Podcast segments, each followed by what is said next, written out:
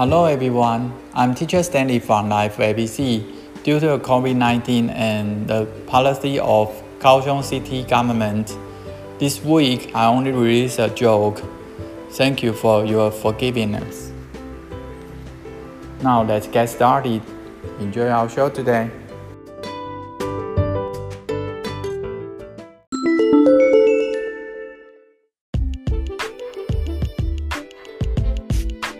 Spider bee marriage. Spider bee marriage. Spiders and bees are getting engaged. The spider was very dissatisfied, so he asked his mother, Why do you want me to marry a bee?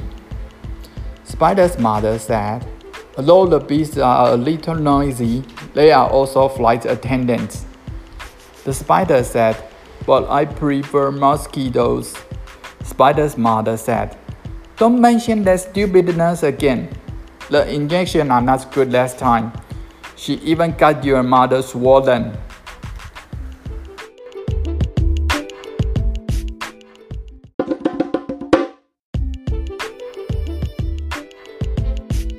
The bee was also dissatisfied, so she asked her mother, Why should I marry a spider?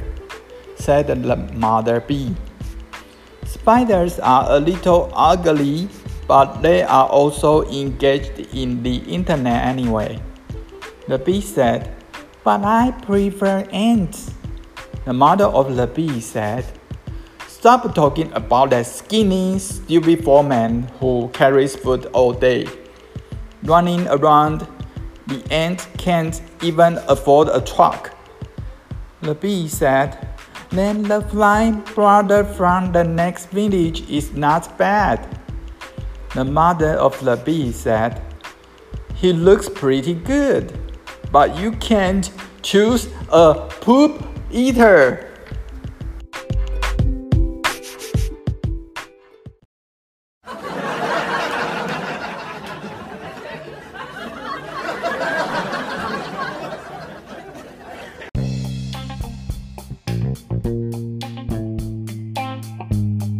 下为笑话一则中文讲解：蜘蛛蜜蜂结亲家。蜘蛛蜜蜂结亲家。蜘蛛和蜜蜂要订婚了，蜘蛛感到很不满意，于是问他的妈妈说：“为什么要让我娶蜜蜂呢？”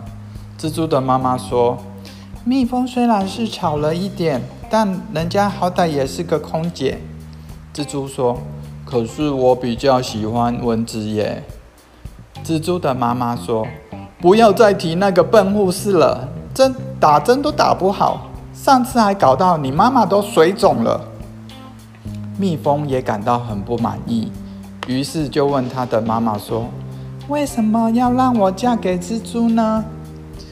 蜜蜂的妈妈说：“蜘蛛是丑了一点啦，但人家好歹也是搞网络的嘛。”蜜蜂说：“可是人家比较爱蚂蚁呀。”蜜蜂的妈妈说：“别再提那瘦巴巴的蠢工头了，整天扛着食物东奔西跑的，连一辆货车都买不起。”蜜蜂说：“那隔壁村的苍蝇哥也不错啊。”蜜蜂的妈妈说：“他是长得还不错啦，但你总不能挑一个吃大便的啊。”中文解释到此。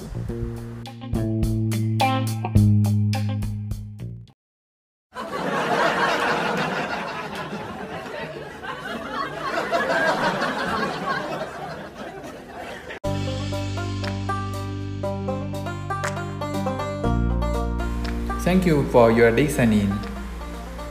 Wait, wait, wait. Come back. Don't worry about the test this week. We don't have any test on our podcast this week. So just enjoy our online radio. See you next time. Bye bye.